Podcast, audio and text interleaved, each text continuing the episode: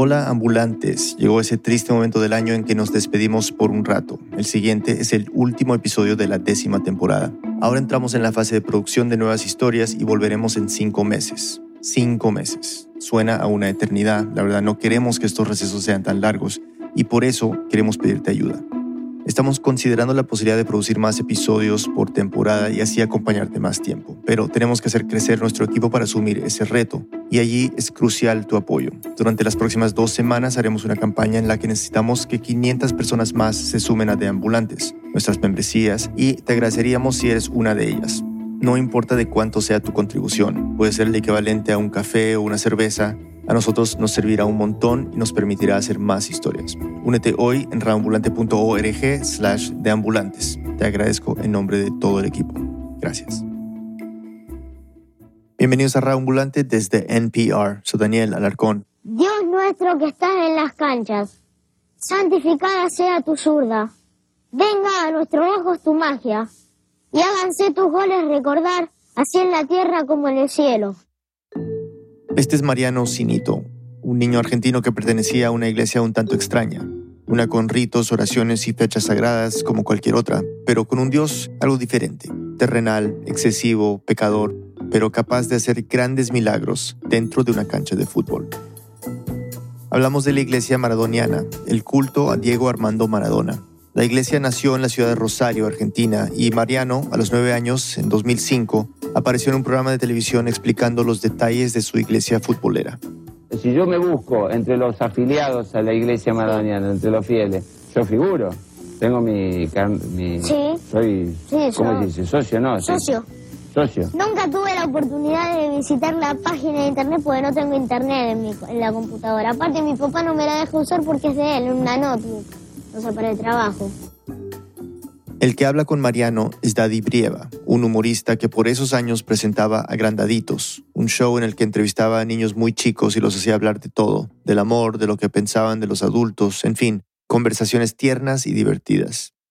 En este programa que estamos oyendo, Mariano llegó hasta recitar los mandamientos maradonianos. Siempre predicar los principios de la iglesia maradoniana.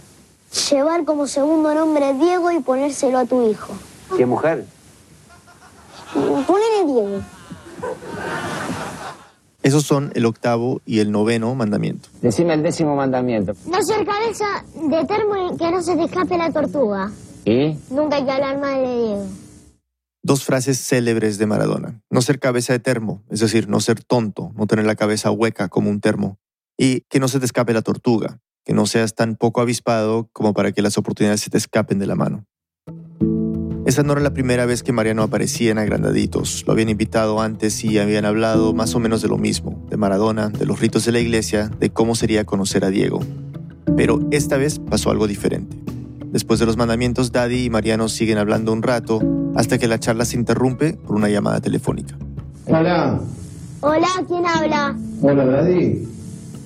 Esa voz la conozco, sí, es Diego. Es Diego. No, para que sea. Para, será Diego porque me que hay mucho imitador, ¿eh? Pero no, no, no, no. Hacer una pregunta para ver si es Diego. El gol a los ingleses fue con la mano. Eh, te lo digo el lunes en el programa. Bueno, listo, está todo bien, es Diego. Pues, ¿Por qué?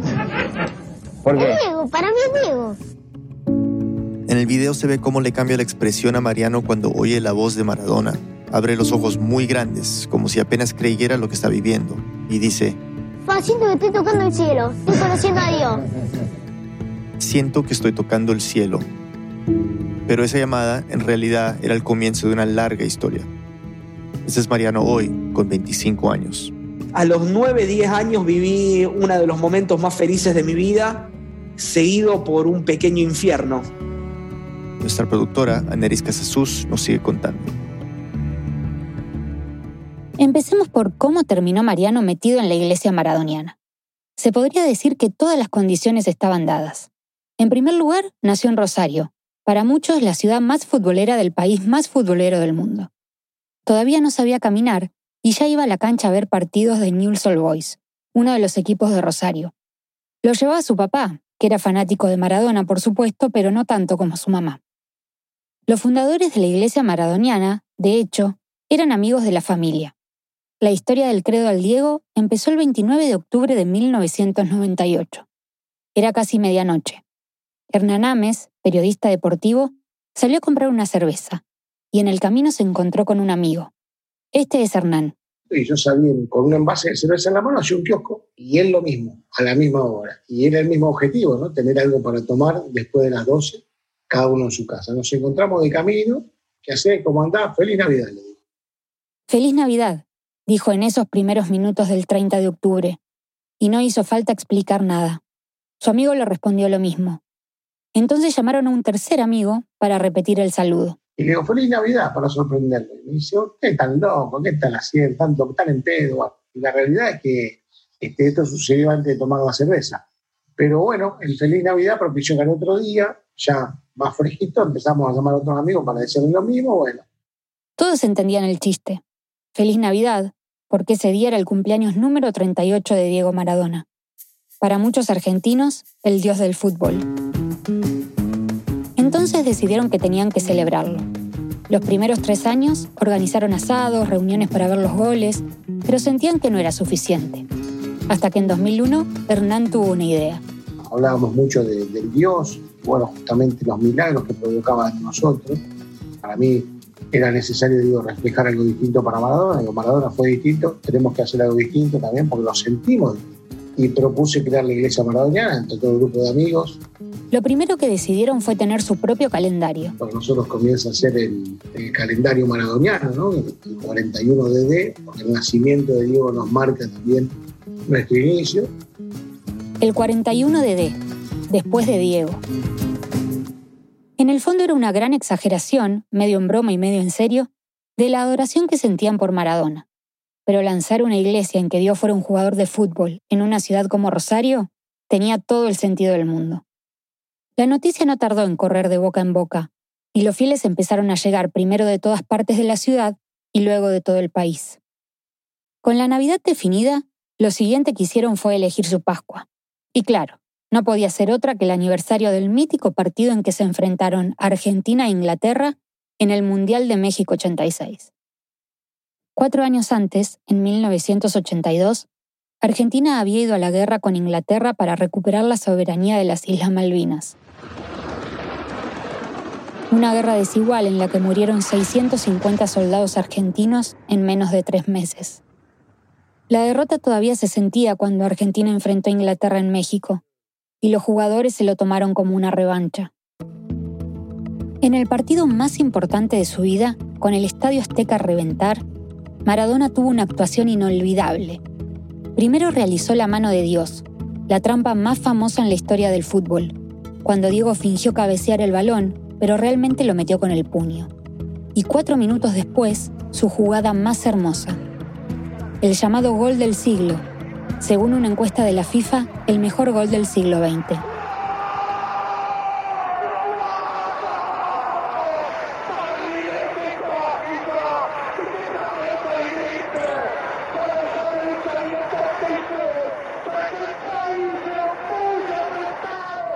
La trampa y el arte los dos lados del genio de Maradona. Fue en un aniversario de ese famoso partido, en la Pascua del año 42 de D para los maradonianos, 2003 para el resto de nosotros, cuando Mariano Sinito, el niño que escuchamos al principio, apareció por primera vez en la iglesia. Era una comida en un restaurante, mi papá iba a ir y me preguntó si quería ir y le dije que sí. Tenía siete años, jugaba fútbol en las inferiores de Newell's Old Boys y se imaginaba que era Maradona cada vez que tocaba una pelota. Claro que iba a aceptar la invitación. Se acuerda bien de todo lo que vio cuando entró. Una maqueta de una capilla que se hizo con el logotipo de la iglesia maradoniana, en vez de tener una campana, tiene una pelota, la pelota con la corona de espinas, que es como el fútbol ha sufrido desde que se retiró Maradona, eh, el golario, que es como un rosario gigante en el que cada una de las bolitas representa cada uno de los goles de Maradona con la selección argentina, para ese momento, la iglesia ya estaba bien establecida y los festejos eran masivos. Tenían tradiciones, mandamientos y hasta sus propios rezos. En el nombre de la tuta, don Diego, y el fruto de su amor,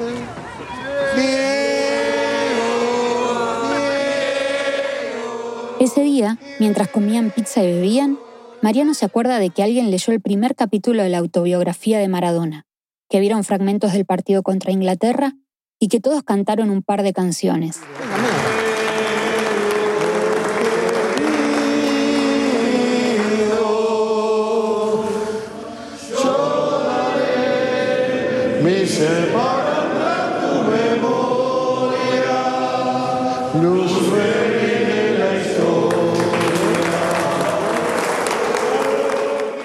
Mariano quedó fascinado.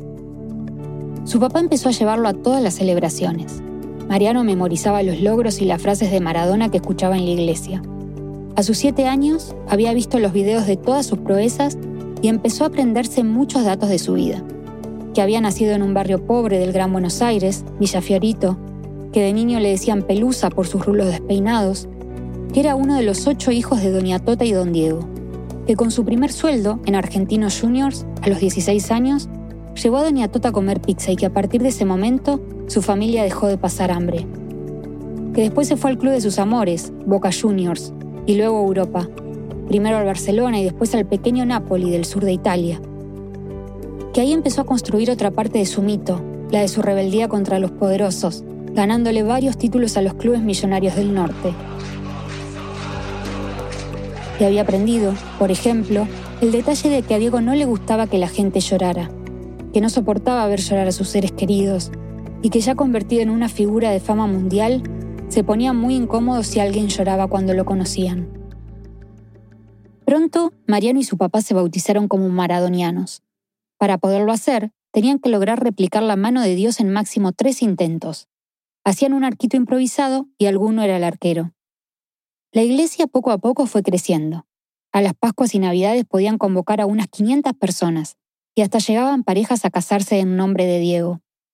Todo seguía siendo un gran delirio de fanáticos del fútbol, pero creció tanto que empezó a salir en la prensa de todo el mundo, y Hernán y sus amigos apenas podían llevar registro del número de miembros.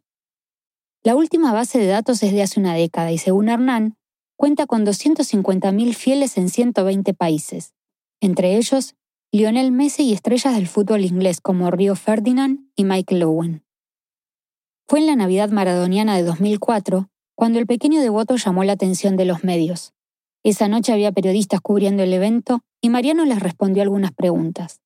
Algo en particular llamó la atención de Hernán, el fundador de la iglesia. La locuacidad, porque hablaba muy bien y rápido. Había una explicación. Además de futbolista, Mariano soñaba con ser actor. Le pedía a su papá que lo anotara en castings y se imaginaba en las alfombras rojas trabajando en televisión o quizás haciendo películas. Por eso, siempre trataba de mostrarse con total soltura ante las cámaras. Y eso es importante para lo que les voy a contar ahora. Dios llegó a la tele. Desde este lunes a las 22, la noche del 10. La Noche del 10 era un programa televisivo presentado por el mismísimo Maradona, sobre sí mismo y sus hazañas, estrenado en 2005. Y no era un show nada más, era una megaproducción como nunca se había visto en Argentina, por la que pasarían grandes figuras como Pelé, Messi, Mike Tyson, Thalía, Roberto Gómez Bolaños, Fidel Castro, Rafael Acarrá. Y si no me creían esto del endiosamiento de Diego, pues escuchen la promo de su programa. No eran solo los de la iglesia maradoniana los que lo adoraban como un dios. Dicen que era igual a todos, sin embargo, hacía cosas que parecían pequeños milagros. Le devolvía a la gente algo mucho más importante que la vista. Le devolvía el orgullo. Dicen que murió y resucitó. Una, dos, tres mil veces. El primer programa de la televisión mundial conducido por el más grande. Porque no hay nada más lindo que verlo bien al Diego. Porque no hay nada como verlo por Canal 13. Verlo bien al Diego, dice, porque, como escucharon, el programa era presentado como la última resurrección de Maradona. Desde su retiro del fútbol, ocho años antes, habían empeorado sus problemas con la droga, lo habían internado y había engordado muchísimo. Pero después de llegar a un estado en que su salud preocupaba a todo el país, parecía otra vez el de siempre. Se había hecho un bypass gástrico y decía haber superado sus adicciones hace un año y medio.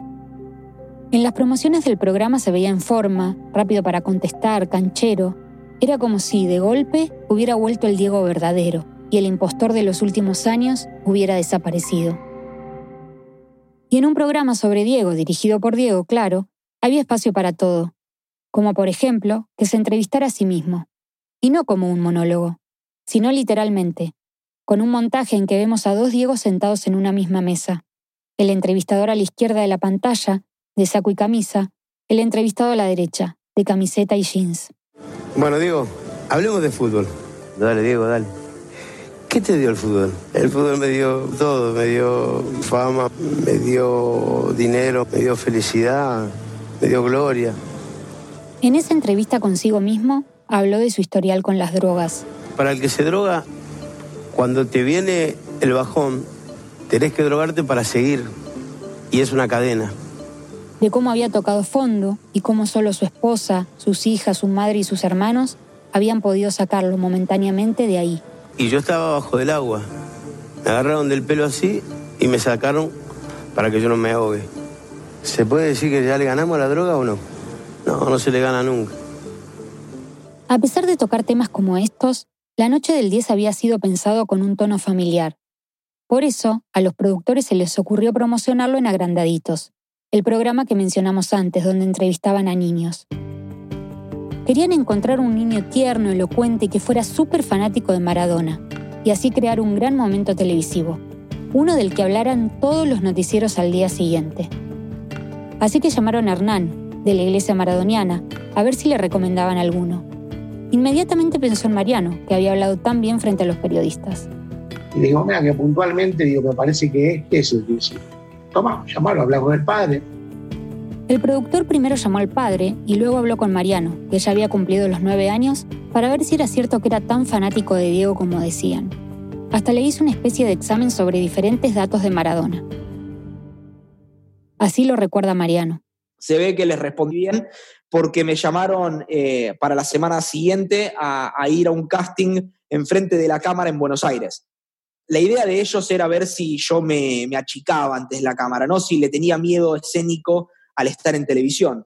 Y no, Mariano no se achicaba.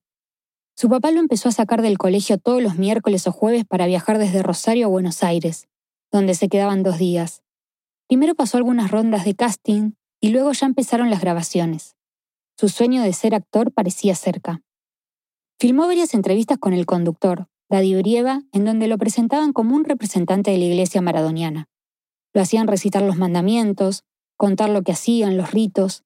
Después volvía a Rosario con su papá. Y el lunes de nuevo a la escuela, en donde ya empezaba a ser famoso porque salía en la tele. Pero no tanto como lo sería después de ese capítulo donde recibió la llamada de Maradona. Cuando fuimos a filmar ese programa yo ya tendría que haber sospechado, eh, ahora viéndolo en retrospectiva, que algo extraño iba a pasar. Cuando llegó al canal, lo primero que le llamó la atención a Mariano fue un enorme auto de alta gama que nunca había visto en el lugar. De la longitud de una cuadra entera, básicamente. Parecía una limusina de puro lujo, un auto azul Francia. Mariano se asomó por la ventanilla y un detalle le quedó grabado. Me acuerdo ver en el auto, en el cenicero del auto, de la parte de atrás, eh, un habano. Yo digo, bueno, debe ser el dueño del canal que llegó y debe estar acá en la puerta pero siguieron pasando cosas inusuales. Primero lo llevaron a cambiarse a un segundo piso, en vez del camarín que había usado siempre. Luego tuvo que atravesar un pasillo casi oscuras por el que nunca había pasado para llegar al set. Y cuando llegó, el ambiente lo dejó con la boca abierta. Productores, gente de otros programas, familiares, amigos, los de la iglesia maradoniana, todos listos para ver la entrevista desde las tribunas. En mi cabeza yo estaba pensando, bueno, debo ser la atracción número uno del canal. Se acomodaron, se encendieron las luces y el show comenzó. Señoras y señores, el escenario de agrandaditos se viste de fiesta al presentar... En la mitad del set había una mesita muy baja, con dos sillas para niños. De un lado estaba sentado Daddy y del otro Mariano, que ese día llevaba un buzo celeste de la selección argentina con el 10 de Maradona en el pecho. Hablaron de si había famosos en la iglesia, de si podían convivir en ella los hinchas de Newell's y de Rosario Central, su archirrival, si Mariano estaría dispuesto a compartir el programa con un invitado especial. Estoy por invitar a un nietito de Pelé a que venga acá y, que podamos charlar juntos. ¿Cómo la ves? Hacelo. ¿Me permitís? Sí, te dejo. Y, y hablamos y qué sé yo. Está todo bien. Está todo bien, es más, mejor así. Mariano recita los mandamientos, conversan un poco más y después entra la llamada que ya escuchamos, la de Maradona, que interrumpe todo. Esa voz la conozco, sí, es Diego. La conversación dura unos tres minutos, en los que Mariano no para de sonreír. Al final, Maradona le hace una invitación. Yo quiero aprovechar para, para invitarlo a Mariano cuando él quiera venir a mi programa. ¡Gol! que se busque tres o cuatro amiguitos de la, de la iglesia maradoniana No hay problema. que se vengan, que se vengan al programa, eh, están invitados. Y uno que a veces uno que busca a Dios y no lo encuentra en sus rezos, qué posibilidad de tener la iglesia maradoniana y encontrar a Dios y saber que Dios y poder charlar con Dios. Digamos, Sí. en ninguna otra iglesia pasa Es tener el teléfono de Dios, Eh, ¿eh? claro. Mariano está dichoso. Está hablando con Maradona por teléfono.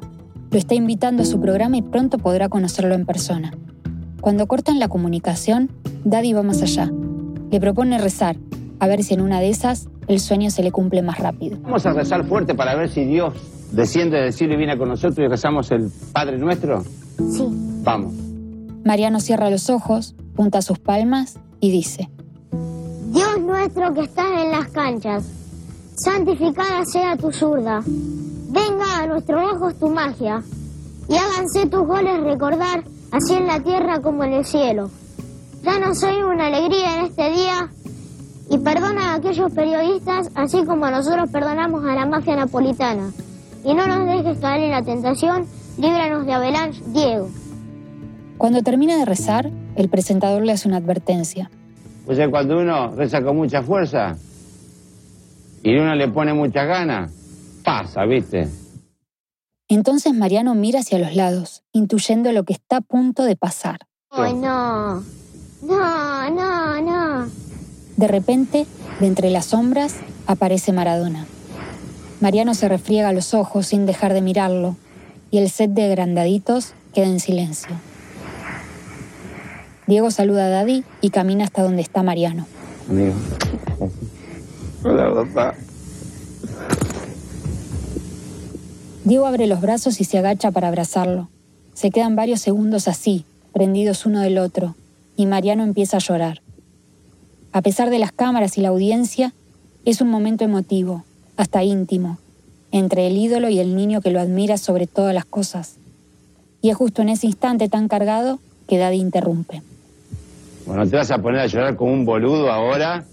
¿Qué, qué, qué querés que le? Bueno, dale, está bien, no, llore, llore. Calmate y después, y después dale, dale acá tranquilo. Vamos, ahora demostramos a Diego todo lo que sabemos. Estuvimos hablando, estuvimos diciendo todo, me hiciste rezar como un tarado. Dale, papi, dale, dale. Dale, papá, dale. ¿Qué lo parió, no? Qué fuerte, ¿no? ¿Cómo que no? ¿Qué no va a ser fuerte? Sí, claro. Diego se sienta a su lado, trata de calmarlo, lo abraza, le acaricia el pelo. Mariano se tapa los ojos y se seca las lágrimas. Mariano había aguantado el llanto durante la llamada, pero ahora, teniendo a Diego a su lado, fue imposible. Estaba hablando por teléfono con vos, no tenía ganas de llorar porque sé que no te gusta llore. Es verdad. Es verdad, papá. No le gusta que llore a Diego. Pero bueno, dale, reponete y vamos a disfrutarlo al hombre. Papá, estamos Estoy acá. intentando, pero... ¡Estoy con Diego!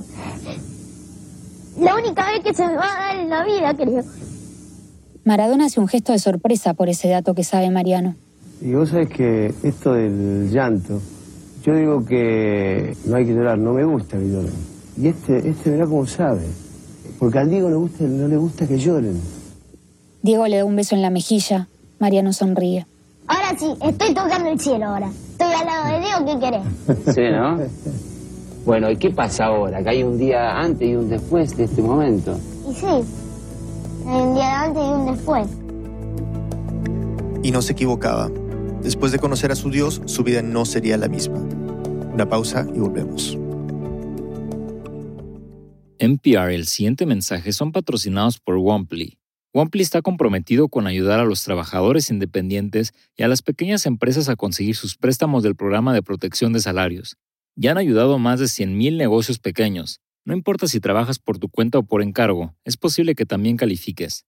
Womply hace que el proceso sea simple. Empieza a llenar tu solicitud en womply.com/npr y ellos la harán llegar a un prestamista autorizado. Envía hoy tu solicitud de forma gratuita en womply.com/npr para comprobar si calificas. Estos días hay tantas cosas para ver que jamás te va a alcanzar el tiempo. Es por eso que existe Pop Culture Happy Hour desde NPR. Dos veces por semana buscan entre todas las tonterías que hay, comparten sus reacciones y te dan un resumen de lo que sí vale la pena. Escucha Pop Culture Happy Hour todos los miércoles y jueves. Estamos de vuelta en Radio Ambulante, soy Daniel Alarcón. Antes de la pausa conocimos a Mariano Sinito, un niño de nueve años, miembro de la Iglesia Maradoniana, que conoció a Maradona en televisión. Fue uno de los momentos más felices de su vida, pero pronto se transformaría en otra cosa. Aneris nos sigue contando. Mariano siempre había soñado con conocer al Diego, pero lo veía como una fantasía. De la misma manera que yo me imagino jugar en la primera de Barcelona, como algo distante, difícil, que suceda, ¿no? Ganarme la lotería. Por eso, en el momento en que terminó de recitar el Diego Nuestro, abrió los ojos y vio a Maradona entrar en el estudio de televisión yo entro en un estado de negación total y empiezo a decir, no, no, no, no. No, no, no. No me salió otra palabra. Y quiebro en llanto absolutamente cuando le doy un abrazo. Daddy Brieva hace un chiste diciéndome que no me ponga a llorar como un tonto. Y yo me enojé con él. Lo quería insultar, pero me acuerdo que estoy en televisión y que no puedo insultar al aire. Entonces me salió el rosarino de adentro para los que no lo saben, los rosarinos tenemos un acento muy marcado en Argentina, no pronunciamos bien las S. Bueno, yo en vez de insultarlo, me sale el rosarino de adentro y le digo, ¿qué querés que le haga? ¿Qué querés que le haga? Sin pronunciar una sola S. Esa frase de Mariano quedaría en la memoria de las decenas de miles de personas que ese domingo estaban al otro lado de la pantalla. El programa fue pico de rating en Argentina. En Rosario, sobre todo, estaban muy pendientes de sus apariciones en televisión. Todo el mundo lo vio. Sus parientes, sus amigos de la escuela y del barrio, sus maestros. Pero lo más emotivo para Mariano no se vio al aire. Cuando terminó la grabación, Maradona se acercó a su familia, alzó a su hermanito y les dio las gracias a su papá y a su mamá por haberlo dejado conocer a su hijo. Mariano volvió a su casa feliz. Había conocido a su ídolo y, de paso, se había vuelto famoso. Y llevaba en las manos una pelota dedicada por Diego. Como era de esperar, cuando volvió al colegio fue el centro de atención. Sus compañeros le preguntaban más detalles de cómo era Diego, de cómo era estar con él. Mariano se había quedado con una sensación. Maradona es una persona muy bajita, pero en ese momento a mí me hizo sentir de dos centímetros, o sea, me hizo sentir diminuto al lado suyo, porque tiene una energía muy especial y es algo que no puedo explicar a menos que uno lo sienta. Es realmente un ser humano con una energía diferente. Esa era una de las cosas que les contaba a algunos de sus compañeros, que lo felicitaban y estaban orgullosos de tener un amigo que salía en la tele. Aunque algunos chicos lo empezaron a molestar por haber llorado en televisión. Se burlaban diciéndole el ya famoso ¿qué cree que le haga? La frase que Mariano había dicho entre lágrimas al aire. Frente a eso, él tenía una respuesta que decía siempre y que lo dejaba más tranquilo. Bueno, yo le di un abrazo a Maradona y vos no. Esas burlas no lo afectaban demasiado, y tampoco tenía mucho tiempo para prestarles atención. Después del encuentro en Agrandaditos, Maradona le había dado un pase VIP para que fuera todos los capítulos de la noche del 10. Mariano se convirtió en una especie de cronista que cubría el detrás de escena del programa como enviado especial de Agrandaditos. Así que siguió viajando todas las semanas a Buenos Aires para ser parte de las grabaciones. Y ahí, en el detrás de escena, se cruzaba con personas que no podía creer que estuviera conociendo. Desde Roberto Gómez Bolaños, el Chavo, hasta Lionel Messi, de Rosario y fanático de Newell's como él y se saludaba con Maradona, ya sin lágrimas, que siempre era muy amable. Qué lindo verte, ¿cómo estás? Qué bien, hola Marianito, bienvenido. Todo lo que estaba viviendo le parecía increíble. Su vida transcurría entre Buenos Aires, Maradona y las cámaras por un lado y Rosario y la escuela por el otro. Sus amigos seguían comentando todas sus apariciones, pero ya no solo ellos. Sus profesores y los directivos también empezaban a hablar del tema, y no siempre de manera positiva. Maradona ya no era solo el mito que había vengado a Argentina contra Inglaterra.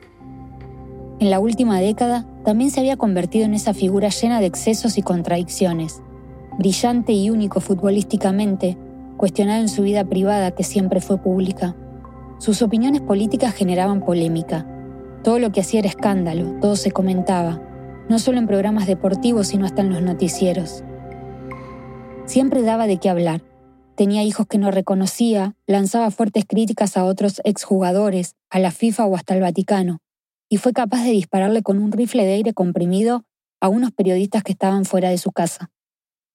A esa altura de su vida, la devoción que millones sentían por él empezaba a encontrar su contraparte en otro sector de la sociedad argentina que comenzaba a detestarlo, y en ese otro campo había varios profesores de Mariano.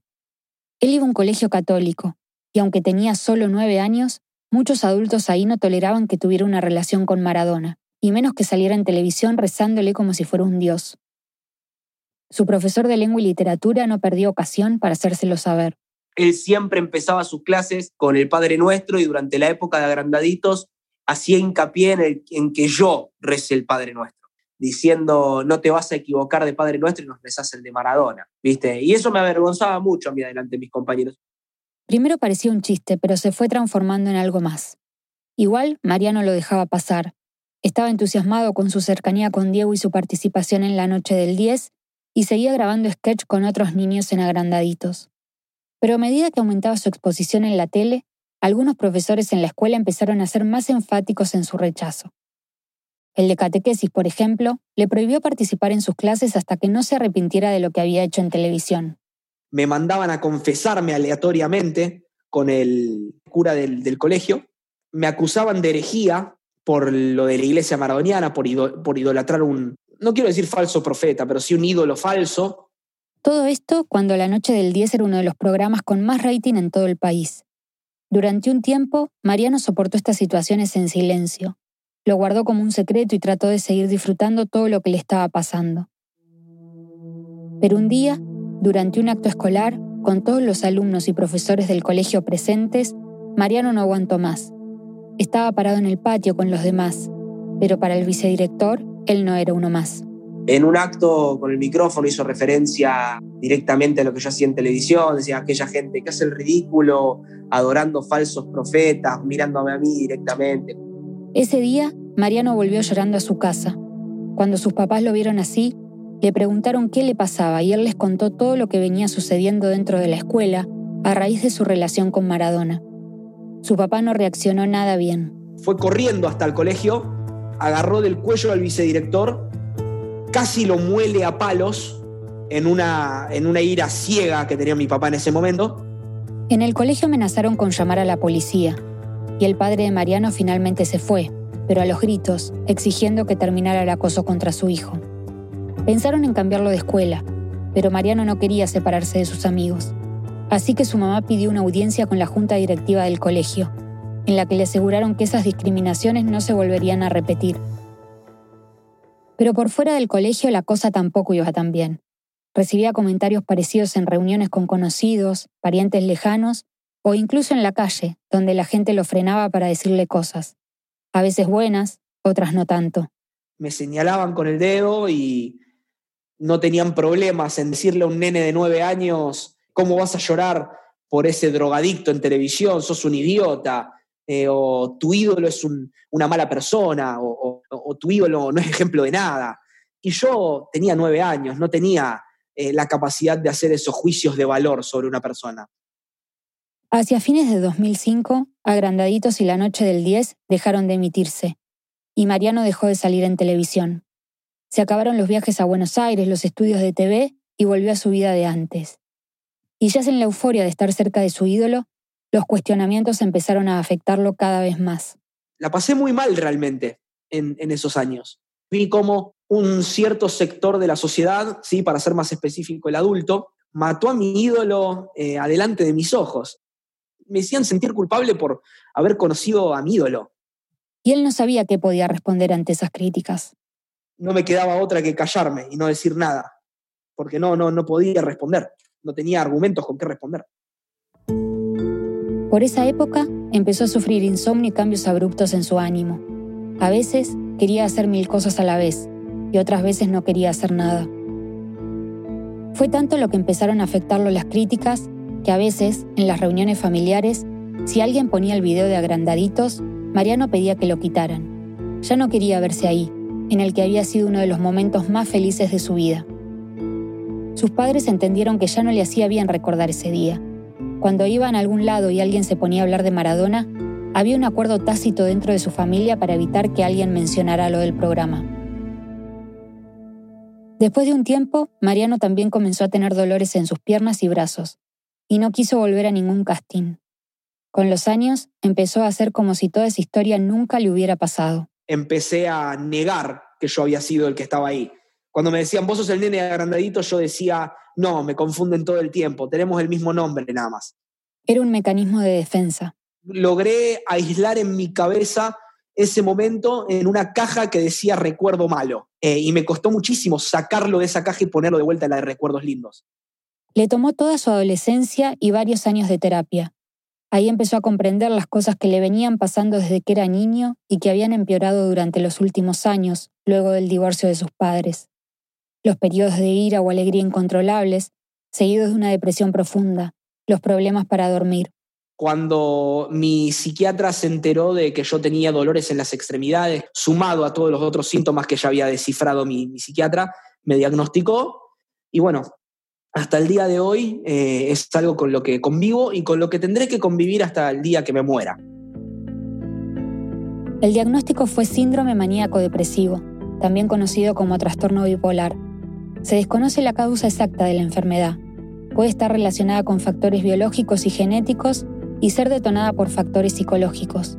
Las condiciones ambientales también juegan un papel importante. Los eventos impactantes en la vida o las situaciones que generan mucho estrés pueden actuar como desencadenantes. Eh, según mi psiquiatra, uno de los detonantes justamente fue ese momento que pasé con, la gente que, que me rechazaba por haber estado con Maradona. Mariano también cree que pudo ser uno de los gatillos. No una de las causas, porque esto es algo que la gente confunde. No, no fue la causa por la cual yo termino siendo un paciente diagnosticado, eh, sino que fue un detonante. Quizás yo eso ya lo tenía, pero lo que lo activó oficialmente fue justamente eso de, haber tenido que pasar por esa situación. No es que llegó a esa conclusión en la primera sesión. Fueron varios años de terapia hasta poder volver a hablar de ese tema y darle otro significado. Desde otro lugar, ya más grande. Volver a examinar su momento de fama primero, las críticas después y finalmente la negación. Una negación que lo llevó a no querer volver a hacer castings ni aparecer en televisión. Cerré muchas puertas por eso. O sea, mi, sueño murió con eso. Fue solo hasta los 18 años que, con ayuda de su psiquiatra, el Mariano adulto entendió que tenía que perdonar. No solamente a la gente que me hizo sentir mal en el pasado, sino a mí mismo. Poder perdonarme eh, por haber perdido esas oportunidades o por haber negado todo. O sea, hice las paces con el Mariano del pasado y ese momento, ¿no? Le pregunté a Mariano qué siente hoy, más de 15 años después, cuando ve ese video. Y me dijo que lo ha visto tantas veces que ya no siente nada. Y que eso, no sentir nada, lo pone feliz, porque ya no siente vergüenza. La primera vez que hablé con Mariano fue dos meses antes de que muriera Maradona y después de la noticia volvimos a hablar. Me contó que ese día recién asimiló lo que había pasado cuando vio a su mamá llorando en la cocina. Él fue y la abrazó, pero se aguantó el llanto. A Mariano ya no le gusta llorar delante de otros. Poco después, cuando estuvo solo en el comedor, se quebró. Al rato recibió un llamado telefónico. Era Daddy Briega, el conductor de Agrandaditos, quien lo entrevistó en su programa de radio y recordaron su primer encuentro con Maradona. No habían vuelto a hablar desde entonces. Ese día, Mariano se envió mensajes con sus compañeros de la iglesia maradoniana, de la que sigue siendo parte. Se prometieron seguir con la iglesia. En los medios, mientras tanto, ya empezaban los homenajes y también los cuestionamientos. Pero Mariano no quiso participar de las discusiones que se generaron a partir de su muerte, sobre cómo fue su vida. Nunca había querido hacerlo. En los últimos años, arrastrado por su última adicción, el alcohol, la figura de Maradona había tomado una dimensión más oscura, luego de las acusaciones por violencia que le hizo una de sus últimas parejas. Pero los recuerdos de Mariano no eran con ese Maradona, sino con uno distinto, anterior, el que había sido cariñoso con él. Prefirió no decir nada. Solo salió a caminar por Rosario. En el centro de la ciudad se cruzó con varias personas con la mirada apagada y los ojos llenos de lágrimas había como un velo de tristeza sobre, sobre la ciudad y yo no dudo que haya sido así en, en muchas partes de Argentina. En Buenos Aires, por ejemplo, pasaba esto.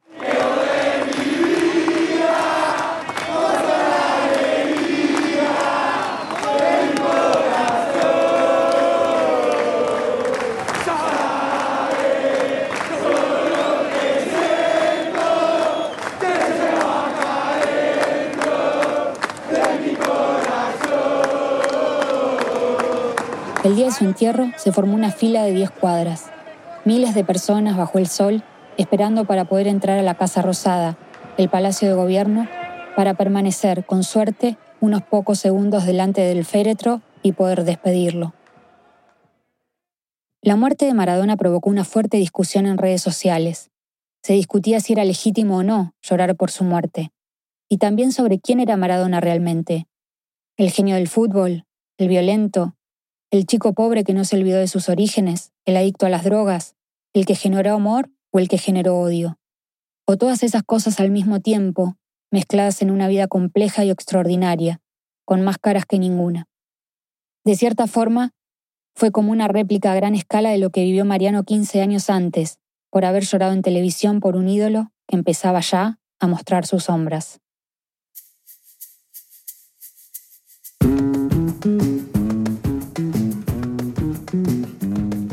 Después de estudiar para ser traductor de inglés, Mariano encontró su verdadera vocación en el periodismo. Hoy trabaja en el programa Pura Pasión de Radio La Red, hablando del club de su vida, Newell's Old Boys. Así cumplió el sueño que por mucho tiempo dejó postergado, estar en los medios y poder hablar, entre otras cosas, de su gran ídolo deportivo. Aneris Casasus es productora de Radio Ambulante y vive en Buenos Aires.